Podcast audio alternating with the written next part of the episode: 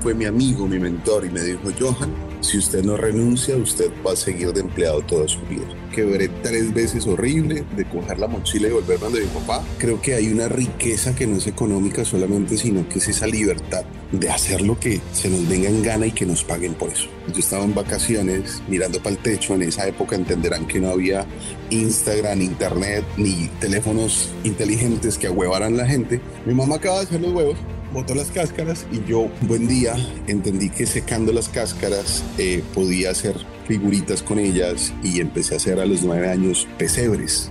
Venga, si yo hago algo bonito, hay gente allá afuera que está lista y dispuesta para pagar por, por tus talentos. Y fue muy temprano cuando empecé a entender ese valor de ese trueque, ese canje de creatividad por dinero. 41 años más tarde, vivo de las ideas. Nadie te prepara como mentor, sino tus resultados. Entonces, si hay algo claro establecido en el mundo del emprendimiento, es que vas a fallar. Emprender es como la vida misma, emprender es como como de ese gran trabajo de grado de la vida. Nos apasionamos tanto que lo volvemos nuestra forma de vivir. Y uno de los últimos errores eh, ha sido exceso de confianza. Hay que empezar como a, a recoger la pita y no morir de éxito creer muchísimo más en la intuición. Entendí que el éxito está supremamente ligado a la libertad. La mejor recompensa será apostar por los sueños.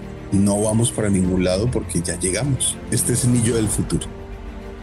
Poder Emprender es un podcast donde encontrarás historias reales de emprendedores reales. Admiro profundamente a quienes han recorrido el camino del héroe y cómo lograron sus éxitos. Pero en esta temporada se trata de la parte oculta, de lo que hasta el mismo personaje principal desconoce que existe. Escucharemos historias de emprendimiento en desarrollo, llenas de emoción, miedo, confusión, pero con un sentimiento de convicción que no quedará duda que en este momento lo que importa es el camino del destino, del destino hablaremos en otra oportunidad. Mi nombre es John Darwin Herrera, consultor y estratega de negocios y me dedico a ponerle el turbo a cuánto proyecto llega a mis manos. Si tienes una idea de negocio o un emprendimiento en marcha, no dudes en ponerte en contacto conmigo y confeccionaré para ti una estrategia de aceleración y marketing que te llevará a otro nivel. Así que demos inicio Bienvenidos a la segunda temporada. Emprendedores reales haciendo la tarea. Lo único que cuenta es lo que hacemos hoy. A todos los que nos están escuchando, ya saben que esta temporada tiene un lookcito y tiene una sensación por debajo de cuerdas y es chao pretensiones o la vida real, emprendedores haciendo la tarea. No voy a hacer la introducción todavía de este personaje, que este sí que es un personaje, es una maravilla, se van a dar cuenta. Y la pregunta de rigor, antes de entrar a ver quién es el que va a venir a hacer su magia hoy y sus hechizos hoy con nosotros, ¿cómo fue ese día que a una voz te dijo como empleado, no voy más? Ay, hombre, Jensito, eh, te voy a confesar algo. Yo siempre digo que yo nunca me empleé, pero eso sería mentir. Y resulta que me di cuenta que me empleé por tres meses y ascendí tres veces en tres meses. Entonces, cuando vi que había gente con cuatro y cinco años ahí esperando la oportunidad que a mí me daban en días, un amigo, muy buen amigo, de, realmente fue un mentor. Lo que pasa es que en esa época no se escuchaba esa palabra, pero hoy entiendo que fue un mentor. Y me dijo, Johan, si usted sigue ahí, eh, va a seguir ascendiendo y uno de los últimos ascensos en el tercer mes fue abrir otro país. Eh, yo no era nada diferente a, operativo, eran caja, era facturación, eran tareas bastante rutinarias y normales, pero había un desempeño, había algo y alguien lo notó y ese fue mi jefe de ese momento, pero también ese fue mi amigo, mi mentor y me dijo, Johan, si usted no renuncia, usted va a seguir de empleado toda su vida. Y eso para mí fue el detonante porque eso fue a los 18 años. Entonces, eh, renuncié con una mentira también de él, la cual agradezco, y es que me dijo, bueno, no, yo ya estaba empezando en primer semestre de publicidad, tenés tu primer cliente al frente, yo voy a ser tu primer cliente. Yo con esa premisa cojo una carta de renuncia, la primera que he hecho y la última, y saco la carta de renuncia, la extiendo, la gente no entiende allá en la empresa qué está pasando. Eh, y renuncio. Y cuando voy a decir que, cuál, a ver, a buscar cuál es mi primer cliente, pues voilà, resulta que no tenía cómo pagarme, pero gracias a, ese empujón y a esa tirada al vacío, creo que entendí bastante bien que, que había un talento y que habían unas destrezas y que había una actitud, sobre todo, que es la que estaba viendo mi empleado y mi empleador. Y bueno, eso fue lo que hice, emplearme por primera vez, pero esta vez fui yo quien me empleé y, y bueno, no he dejado de hacer, aquí estoy. Bueno, pues vamos a descubrir la historia de Johan Molina, una persona que a mí me gusta presumir la amistad que tengo con Johan, porque es un ser divino que me enseñó algo importantísimo. Él no es un amigo, es un hermano. Eso no es un amigo, eso es un hermano. Así es. Viejo, ¿de dónde sales tú? ¿Quién eres? ¿Cuántos años tienes? ¿Cuál es tu origen? ¿Cuál bueno, mi brother. Eh, mi nombre es Johan Daniel Molina Zukin. Eh, soy caleño, caleñísimo. Soy colombiano. Eh, soy publicista. esta es otra confesión. Nunca me gradué. esto es algo súper chévere porque no creo en la educación formal. Toda la vida emprendí. sigo emprendiendo. Soy un emprendedor empedernido. Hoy desarrollo algunos emprendimientos. Eh, me gusta llamarme emprendedor serial porque he desarrollado la habilidad como de hacerlo en simultánea varias veces. He fallado, he quebrado. La última quiebra fue los, hace 14 años. Quebré tres veces horrible de coger la mochila y volverme donde mi papá. Y bueno, hoy estoy radicado en Miami. Hoy estoy como CEO de una compañía que se llama Singular, que es especializada en marca. Hoy atendemos a clientes muy chiquiticos y clientes muy grandototes como Google. Y bueno, ese es el resumen, bro. Eh, ahí me suena bien interesante, creo que siempre lo vamos a contar donde quiera que estemos y es que él me llama para saber quién carajo soy y que si puedo ser su mentor y según él dice que yo le dije que no. Eh, la verdad es que cuando yo me reúno con él, lo conozco, lo veo, escucho su historia, yo digo, yo no tengo nada que ayudarle a este man, ya lo sabe todo. Pero luego en el camino van a pasar cosas que lo vamos a comentar en breves minutos. ¿Cómo fue ese imaginario cuando tú dijiste, yo voy a ser empresario, voy a ser mi propio jefe, voy a ser mi propio cliente? Me remonta a mi papá, porque mi papá, digamos que fue un papá presente, fue 24/7 para nosotros, y esa libertad de tiempo y esa riqueza eh, que nos daba desde el tiempo, desde la calidad con el viejo, eh, me hizo entender muy rápidamente que el tipo se autoempleó, o sea que tenía su propio negocio. Eh, no puedo decir que fue empresario porque nunca lo fue, ahora lo entiendo, pero en ese caso digamos que era independiente. Pero eso le permitía, eh, digamos que brindarnos todo lo que como familia necesitábamos, pero algo increíble fue su tiempo, que yo hoy valoro hasta el día de hoy, ¿no? Que por fortuna lo tengo conmigo pero, pero entendí que, que eso es lo que yo quería. Al final del partido, creo que hay una riqueza que no es económica solamente, sino que es esa libertad de hacer lo que se nos venga en gana y que nos paguen por eso. Entonces, como que uno dice, verga, qué, qué interesante. Y bueno, ya en, esa, en ese mismo negocio, mi papá tenía unas droguerías. Eh, un, un diciembre, yo tenía 8 o 9 años mi mamá acababa de hacer el desayuno, yo estaba en vacaciones mirando para el techo, en esa época entenderán que no había Instagram, Internet, ni teléfonos inteligentes que ahuevaran la gente, entonces uno se ponía como a, a, a esculcar, a curiosear, a, a, ocio, ¿no? Sos un niño en vacaciones en la casa. Mi mamá acaba de hacer los huevos, botó las cáscaras y yo arranqué por alguna extraña razón a jugar con las cáscaras y un día, buen día, entendí que secando las cáscaras eh, podía hacer figuritas con ellas y empecé a hacer a los nueve años pesebres. Y esos pesebres en plastilina y porcelana y mi papá dijo, pues venga, yo le hago un espacio en la vitrina y, y ofrezcámoslos, ¿no? ¿Qué puede pasar? Y brother, ese fue como el, el momento cumbre cuando yo dije, venga, si yo hago algo bonito, hay gente allá afuera que está lista y dispuesta para pagar por, por tus talentos. Y fue muy temprano cuando empecé a entender ese valor de ese trueque, ese canje de creatividad por dinero. Entonces ahí como que despertó esa, esa pasión de, de seguir creando y, y, bueno, desde muy chico fui como muy tirado a las artes y, y fui profesor de artes y pinté, dibujé, esculpí, o sea, muchas cosas a partir de como que esa exploración. Entonces ese fue como el momento que yo dije, no sé, a no sé a qué me quiero dedicar. A los nueve años uno no sabe nada, pero, pero sí quería como vivir de mis ideas. Y bueno, hoy, 41 años más tarde, vivo de las ideas. Los papás finalmente terminan siendo los primeros ángeles inversores de, de uno, ¿sí o qué? Y, y no necesariamente en el dinero, en que te digan, sí, te creo, te compro la idea, te como cuento.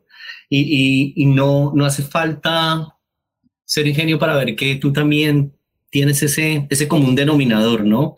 Y es un viejo, un padre, una madre que nos entregó este ADN. Me parece algo maravilloso el tema de que dices, no, yo no me, yo no me gradué y teníamos de cierta manera para nuestra generación ese deber ser, ¿no? El políticamente correcto de tener un cartón. ¿Qué tanto luchaste contra eso? Y la parte más linda, ¿cuándo dejaste de luchar contra eso y volverlo tú as bajo la manga? Está buenísima, brother, la pregunta porque en mi vida me había preguntado nada, pero me parece súper curioso y es que ir en contra de lo establecido, ir en contra del status quo es, es para valientes, ¿sabes? Porque finalmente vas a ser el raro, vas a ser el rebelde y normalmente para la gente no, no tenés causa. Entonces te volvés en un rebelde sin causa, ¿no? Vas en contra del sistema. Yo entendí eso el primer, el primer semestre porque fui, siempre he sido muy arrojado, siempre he sido sin miedo, siempre he arriesgado. Entonces yo me acuerdo que entendí el poder de la actitud antes que la academia, porque en primer semestre, mientras que mis compañeros iban con trabajos académicos, yo ya iba con trabajos reales y no tenía ni idea qué estaba haciendo, brother. Cuando te digo ni idea, es que me meto a campañas políticas porque un profesor alcahueta me dijo, hágale que yo le ayudo. Y, desde cobrar, desde hacer, desde entender, pero fue una de las experiencias más increíbles porque fue una campaña política y perdimos. E, eso, eso era como en, en, en era, era un poco resarciendo todo lo que los políticos nos han hecho, entonces era devolviendo, entonces no, lo hice perder. No, mentiras, perdimos porque, bueno, se estaba lanzando apenas el tipo y yo estaba también lanzándome, lo que pasa es que él no sabía. Entonces ahí entendí que mientras que yo podía coger y caminar y tocar puerta a puerta con los clientes y decirles que yo le podía ayudar en algo que estaba apenas entendiendo que era la publicidad, la gente me creía. Entonces yo iba con el problema donde mis profesores, particularmente uno, y, y el brother me, me ayudaba y lo resolvíamos y, y, así fue haciéndose la vaina. Entonces, al tercer semestre yo dije, ¿yo qué hago aquí? No porque no, la academia no tenga nada para enseñarnos. Eso no quiero que se, se mandara un mensaje equivocado. Creo que los que escogieron eh, especializarse, formarse y hacer todo el proceso está súper ok, un camino supremamente válido. Solamente que mentes inquietas como la mía no encontraba ese lugar. Entonces yo decía, verga, pues yo qué hago acá? Y, finalmente nunca me profesionalicé. Es decir, que yo cursé cuatro semestres, eh, perdón, cuatro años de carrera y, y, me salí, o sea, yo no le encontré mucho sentido, ¿sabes? Entonces, ese fue el momento como que uno dice, oiga, si uno, cuando yo estaba en cuarto semestre, perdón, en cuarto año, pues yo ya casi que ni iba a clases, porque yo dije, pues yo ya termino teniendo mejor experiencia o, o yo ya me encontraba con profesores haciendo campañas afuera y yo decía, yo, ¿qué hago acá? Estoy perdiendo mi tiempo. Entonces, ese fue como un momento de inflexión que yo digo, pues no le voy a perder, entre comillas, tiempo a esto y, y arranco y bueno, creo que fue, hay algo, hay algo que, que todos, cuando hablamos de valentía para ir en contra de lo establecido, también tenemos que ver que hay un miedo y es que, ¿qué pasa si yo voy como en contravía y no me sale? Entonces ahí es donde uno dice, mierda, pues tengo que hacer que me salga porque si no, ese rebelde sin causa, si, si era sin causa, como decía un uno, ¿no? La familia te da muy duro, los amigos te dan muy duro, la gente tiene como el derecho de opinar y se cree con ese derecho. Y bueno, pues ya no hay que decir, oiga, se lo dije a todos que yo tenía razón, sino que ya las cosas hablan pues por sí solas, ¿no? Entonces, eso es, mi brother. Qué chévere, ¿no? Y te digo porque con ese fantasma yo también viví, pero, pero a la final llega un punto en que uno dice, yo tenía razón. Sí, claro. ¿Cómo te conviertes en un momento de tu vida siendo publicista, una persona totalmente disruptiva? ¿Cuándo dices tú, yo soy un mentor? Ok.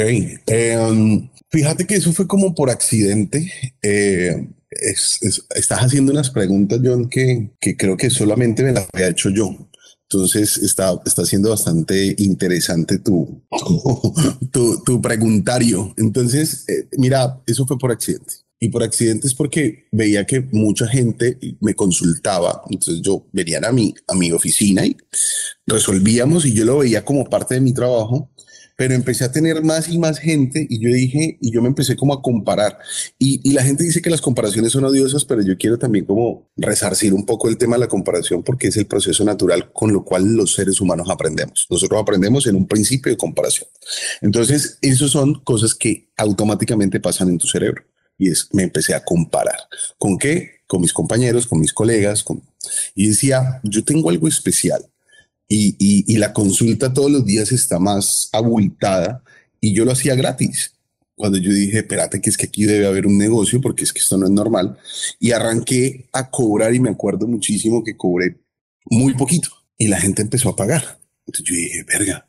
Y cuando te cobré muy poquito, es que cobré muy poquito. Yo cobré dos mil dólares y la gente empezó a pagar. Y yo dije, ve. Y empecé a crecer y ya empecé a entender que podría estructurar un proceso de mentoría.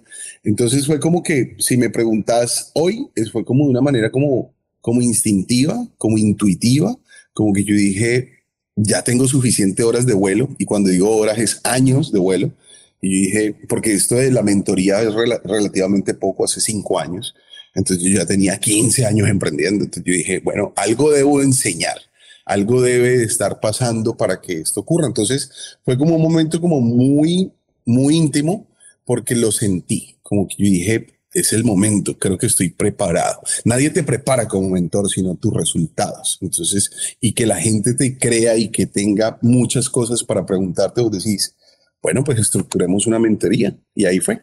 Qué chévere, ¿no? Encontrar voces dentro de uno que le van a revelar qué personaje uno se va a convertir, ¿no? Eh, hace muchos años leía algo que, wow, me, me cambió la visión y es eh, la historia más o menos era así. Consigue un millón de dólares y luego regala el millón de dólares, porque la ganancia no está en el millón de dólares, sino en quién te convertiste.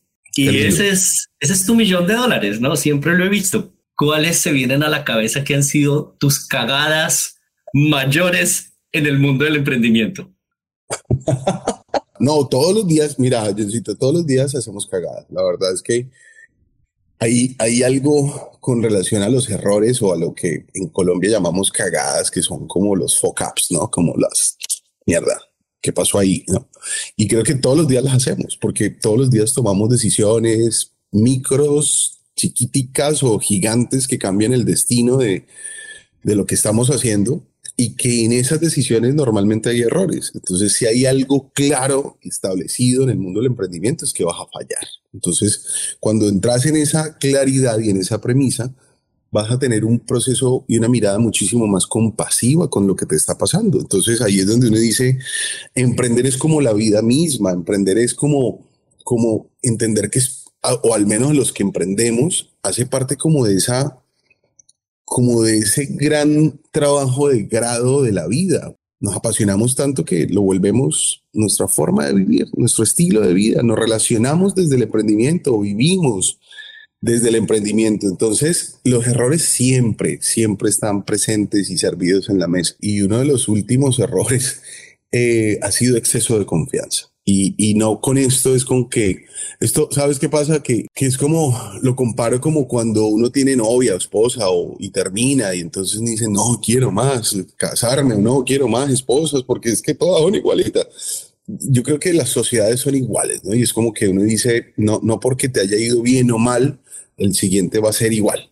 O te vaya bien o te vaya mal, es como una lotería.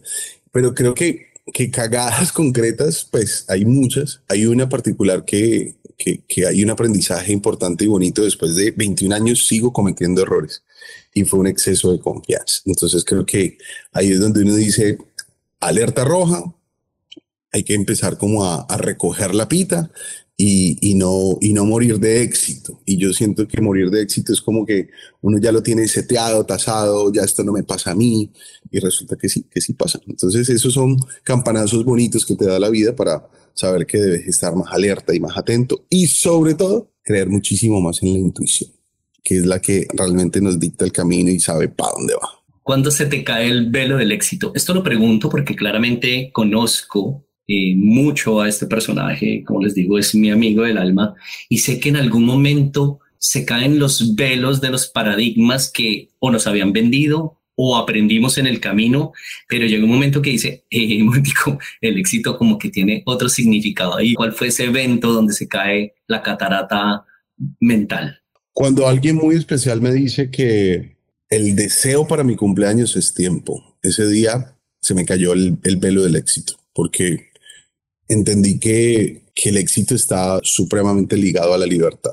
Y esa libertad es también de tiempo y de hacer no solamente lo que uno le apasiona, sino que también en, el momento que te das cuenta que puedes parar y no pasa nada. Entonces que se vuelve el hacer una elección, no que te toque hacerlo. Y ahí entendí, reconfiguré y resignifiqué lo que sí, lo que era el éxito para mí. El éxito es libertad de hacer lo que quieras. Entonces, hoy hablábamos antes de empezar este podcast que, que hoy decidí no ir a la oficina, que hoy no decidí estar como un poco más conmigo, leyendo, aprendiendo, un poco dándome una libertad de un jueves que, que para mí eso es éxito. Al final del partido es, hoy me levanté con ganas de no hacer nada y no significa que sea todo el tiempo, puedes verme un domingo trabajando. Entonces, que también fue una elección. Entonces, para mí el éxito tiene total conexión, rotunda conexión con la libertad de elegir qué haces con tu vida, con tu día, con tus horas, con tus amigos. Entonces, para mí, se cae el, el, éxito de una cuenta corriente, se cae el éxito de los cartones de la universidad, se cae el éxito del carro que manejas, se cae el éxito de tus amigos y cómo los presumís, se cae el éxito de cuál es tu ropa. Eh, me encantó cerrar un negocio, uno de los más grandes que he cerrado en tenis y en camiseta. Para mí ese día estaba siendo exitoso porque estaba empezando a terminar de sellar mis propias reglas a lo que para mí es la vida hoy. Entonces como que es bien bonito entender que tenemos, todos los seres humanos tenemos la enorme posibilidad de resignificar lo que es o nos han vendido como éxito e ir tras el éxito confeccionado a mano, el que uno cree que es éxito, el que le da esa tranquilidad, esa sonrisa, esa libertad interna de poder elegir. Eso es a mi forma de ver. Y creo que aquí es donde entra la palabra lealtad, ¿no? Qué importante ser leal con uno mismo y con lo que uno va descubriendo Puede ser que en seis meses, un año, seis años, la historia cambie, ¿no? Pero hoy creo en esto y soy fiel y leal a ese pensamiento y claramente tú sí que eres un ejemplo de eso. Parcero, si pudieras volver al pasado, a ese chico que saltó al vacío, ¿qué mensaje secreto le dejarías en una servilleta para que la descubriera? Uy, buenísimo. ¿Cuál es ese mensaje secreto que hubiera dejado? al chico. Eh, brother, qué, qué lindo, qué, qué buen encuentro y qué interesante. Brother, que lo dijiste ahorita y es esa lealtad por nos han vendido como latinoamericanos, que estamos solamente para las migajas del mundo, que no podemos, que somos tercermundistas, que nos han enseñado a pensar chiquito, de que solamente los europeos y los gringos y, la gente del primer mundo, de, economías desarrolladas, puede tener la posibilidad de soñar en grande, de transformar el mundo, de hacer cosas relevantes, de hacer cosas innovadoras, y, siento que esa carta estaría cargada de, muchas cosas bonitas con, con cuestión a la lealtad de tus ideas, de tus ideas, más que de tus ideas, de tus ideales, de esa fidelidad a lo que crees profundamente. Entonces, fíjate que nosotros nacemos sin miedo, vamos adquiriendo el miedo a través de, de las vivencias y las experiencias, y antes éramos muy contentos, muy felices, nos tropezábamos y llorábamos, pero se nos olvidaba, nos peleábamos con un amigo y al segundo dos ya se nos había olvidado y, y habían tantas cosas lindas de, niños que vamos creciendo y, la curva de la sonrisa se va aplanando y ya no somos tan sonrientes. Y yo le diría a ese niño que primero eh, confíe que, siempre el, el mejor, la mejor recompensa será apostar por los sueños que sí, definitivamente sí se cumplen, y le diría que crea en su intuición, que es esa vocecita que está ahí, porque siempre nos acompaña. Entonces, yo le daría como esa vuelta, como esa, esa cartica con esas dos pistas, que no, no desespere, que crea en él, que crea en su intuición, que sea fiel a sus sueños y que hay una voz que siempre lo acompaña, que le escuche, que esa es la que sabe para dónde es. De nada, sí, ok, se mueven fibras adentro interesantes. Lindo. Esa pregunta no necesariamente tienes que contestármela, okay. pero la voy a hacer. Dale. Si no, no habría tensión en la línea narrativa. ¿Qué mensaje secreto le vas a dejar a tu yo del futuro? Brother, que lo descubrí hace muy poco y creo que es como un tesoro que le voy a dejar al yo del futuro. Y es que, y, y qué bonito que sea el yo del futuro porque, porque no existe, porque nos vendieron en medio de un reloj, en medio de un calendario, en medio de unos años, nos vendieron que había un futuro, que íbamos para algún lugar, que teníamos que llegar a algún lado, que teníamos que conseguir ciertas cosas, que teníamos que conocer a muchas personas, que teníamos que vivir determinadas cosas. Y resulta que, que eso fue una gran mentira que nos vendieron y que hábilmente nosotros compramos. Y finalmente no vamos para ningún lado porque ya llegamos. Así que esa carta no existiría, John. Simplemente yo lo que optaría sería por absoluta y rotunda felicidad. Absoluta y rotunda felicidad hoy en el momento presente. Porque no, no sabemos si esta sea la última conversación tuya y mía. No hay, no hay tal carta, no hay tal futuro, no hay tal Johan de mañana. Está el Johan de hoy y eso ha sido un tesorazo que me he podido regalar o que la vida me regaló con tantas experiencias bonitas y creo que eh, esa tal carta no, no habría, ¿sabes? No, no, no, estaría. Esa carta creo que, que estaría en este momento. Este, es mi yo del futuro. Mano, muchas gracias por, por tus ah, por tu espíritu tan genuino de siempre darte, ¿sabes? Viejo, ¿cuál es tu superpoder? Me acuerdo que, que, que hay muchas experiencias que nos unen a ti y a mí, y, y una de ellas eh, fue en pandemia, fue una genialidad que se te ocurrió eh, con relación a un libro escrito por diferentes manos, diferentes voces. Y ahí aprendí un montonazo de cosas. Pero fue, fue uno de los regalos más bonitos de la experiencia del libro. Eh, fue saber, o a mí me cuesta muchísimo eh, reconocer, me va mejor con los errores que con los aciertos. Y, y cuando yo dije, pucha, el libro se llamaba se llama Superpoderes Humanos pero, pero ¿cuál superpoder? Quizá ni siquiera tenga un superpoder. Pero fue como un trabajo y de días dándole y maciándole y encontré varios superpoderes. Y dije, bueno, ya los encontré ahora de cuál escribo. Y fue justamente el superpoder, eh, esa forma de elegir cuál era el superpoder, el cual iba a escribir, exactamente de ese escribí y es esa voz interna que siempre nos ha acompañado que, es una voz tímida, que es una voz que, normalmente no entiende razones, no las da tampoco, que dicta el camino de lo que debemos hacer, pero no, no entiende los por qué, que no es racional, que así como no es racional es bastante tímida, callada y que en cualquier momento la voz del televisor, de los amigos, de una noticia, de los miedos, la apaulla, la calla, que es la aplastante lógica. Y estoy hablando de la intuición.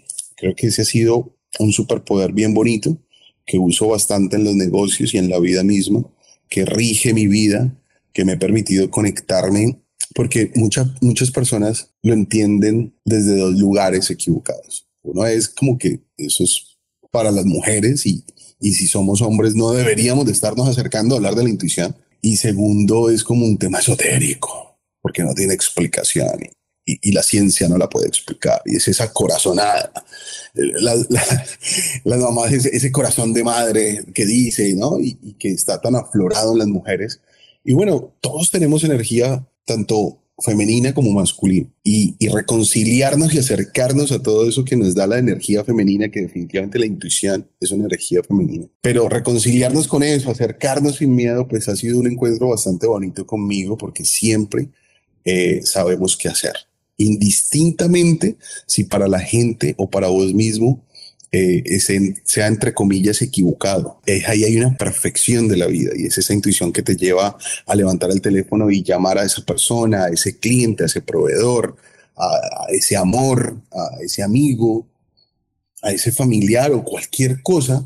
Es eso que te hace eh, pararte y no hacer las cosas, es eso que te hace avanzar, pero, pero, pero si notan esa vocecita viene en sensaciones, en sentimientos, en corazonadas, o también la escuchamos en algunas ocasiones. Entonces, creo que la intuición ha sido uno de, esos, de esas herramientas bonitas que me ha permitido desarrollar, creer, aflorar y poner siempre a jugar eh, en, la mesa diaria, en lo, que, en lo que se me ocurra. Cuando voy de paseo en la moto, eh, no, no, no cojo la moto para irme a ninguna parte. Cojo la moto y, dejo que esa intuición me lleve y, me encanta vivir con ella porque finalmente empiezo a entender que estoy bien acompañado conmigo mismo. Entonces digo, verga, que, qué bien la pasamos mi intuición y yo, porque así hacemos negocios, porque así conocemos gente, porque así vale. Entonces es bien bonito eh, y ese, ese superpoder es el que es el como el que mayor caso le hago y como el que siempre está ahí como a flor de piel. Esto quería sacar de Johan para ponerlo sobre la mesa, sobre los oídos de las personas que nos van escuchando. Y es eso. Este man tuvo la valentía y el descaro de creer en su intuición y es su superpoder y, y vaya si me lo ha enseñado.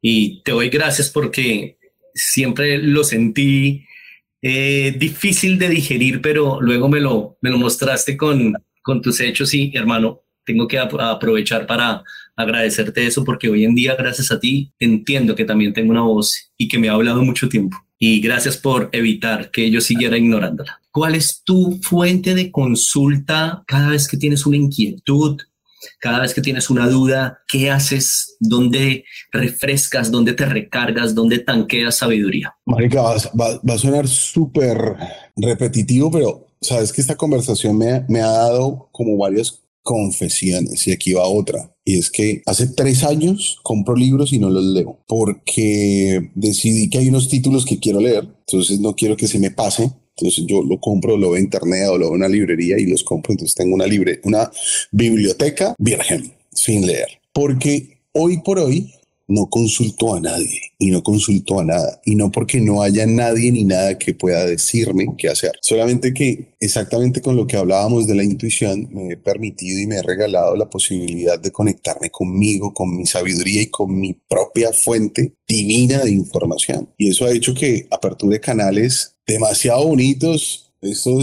no es 5G, es, 20G. Son antenas que van conectando a, una, a un lugar muy profundo de voz, donde si, si tenés la conexión adecuada, eh, haces cambios trascendentales en tu vida. Entonces, cuando tengo algún reto, cuando tengo alguna consulta, cuando tengo alguna duda, me voy a la playa, brother, me voy al mar un ratico, escucho música, medito y ahí está la información y ahí está la respuesta, siempre estado, solamente que dudamos de esa divinidad, dudamos de esa sabiduría ilimitada, dudamos de nosotros mismos. Entonces, hoy, brother, esta respuesta es también como a título de confesión, no leo libros, no porque no los vaya a, volver a leer, solamente que este no es el momento para un poco ensuciar ese mensaje o o de pronto inclinarlo o dejarlo contaminar de las ideas de otros, porque en los libros hay ideas maravillosas, hay información increíble, pero también hay miedos y hay limitaciones de quien lo escribió. Son sus propias posturas, son sus propias lecturas.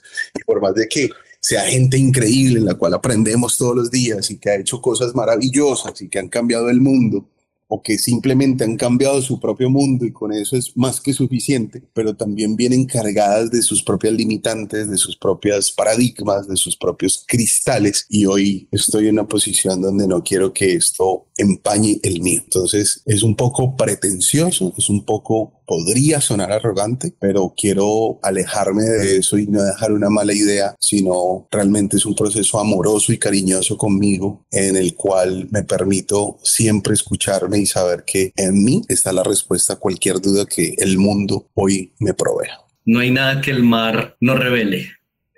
Así es. Viejito, dándole cierre a esto. Tu canción de guerra, la que gritas en la ducha cual loca despelucada.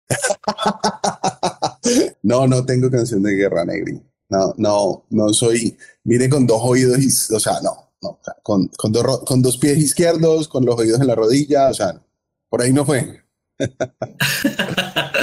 vale, mi hermano, mil, mil gracias. Eh, esto era precisamente el camino de nosotros como emprendedores, llámesele emprendedor, llámesele como sea, esto es una historia en desarrollo de vida. El libro y la historia que vemos hoy es la de Johan Molina, una persona sensacional. Viejo, te doy las gracias por ser mi amigo, por traernos estas palabras, por haberte atravesado en mi vida. Diosito, siempre es un placer, brother, compartir indistintamente del, del escenario. Aprendo muchísimo, muchísimo de vos. Gracias también por tu amistad, por estos espacios, por, seguir creyendo en, tu, en tus ideales, por ser fiel. Felicitaciones por todas esas cosas bonitas que has logrado, por estar en suelo europeo, por ser eh, leal a, tu sueño. Me, me, me, eriza la piel ver cuando la gente no solamente habla, sino que habla y, y coge acción y coge camino hacia donde sus sueños lo han dirigido y eso es Soulball, mi brother, y, y, gracias por tantas enseñanzas y por tantas cosas interesantes porque creo que es una amistad que, que vale la pena seguir construyendo y alimentando porque hay cosas de lado y lado que, que nos siguen edificando. Increíbles preguntas, debo decirte que me, me, ha incomodado y me ha puesto como a, a pensar de verdad que un millón de gracias por, por invitarme. Y, brother, seguíla rompiendo por allá, tío, en suelo europeo, vamos. ¿Pero qué dices, tío? Parcero, mucha gente va a querer escucharte, hablar contigo. ¿Cuáles son tus coordenadas? En Instagram, soy hechicero, arroba soy hechicero, singular.co, que es mi compañía. Eh, ahí van a ver parte de nuestro trabajo y en, en arroba soy hechicero, bueno, parte de lo que soy y bueno, algunas pendejadas más. Vale, pues eso fue el libro de hoy que se llamaba Johan Molina. Muchísimas gracias por habernos acompañado en esta entrega. Ha sido muy emocionante no solo producir cada historia, sino ser parte de ellas. Recuerda, si tienes una idea de negocio o un emprendimiento en marcha, no dudes en ponerte en contacto conmigo. Para que hagamos una estrategia de aceleración y marketing, te juro que te llevaré a donde ni tú mismo te hubieses imaginado. Créeme, soy muy bueno en lo que hago. Puedes ver más contenido desde mis redes sociales, donde me encontrarás como arroba johndarwin11 en LinkedIn, Instagram, TikTok y Facebook.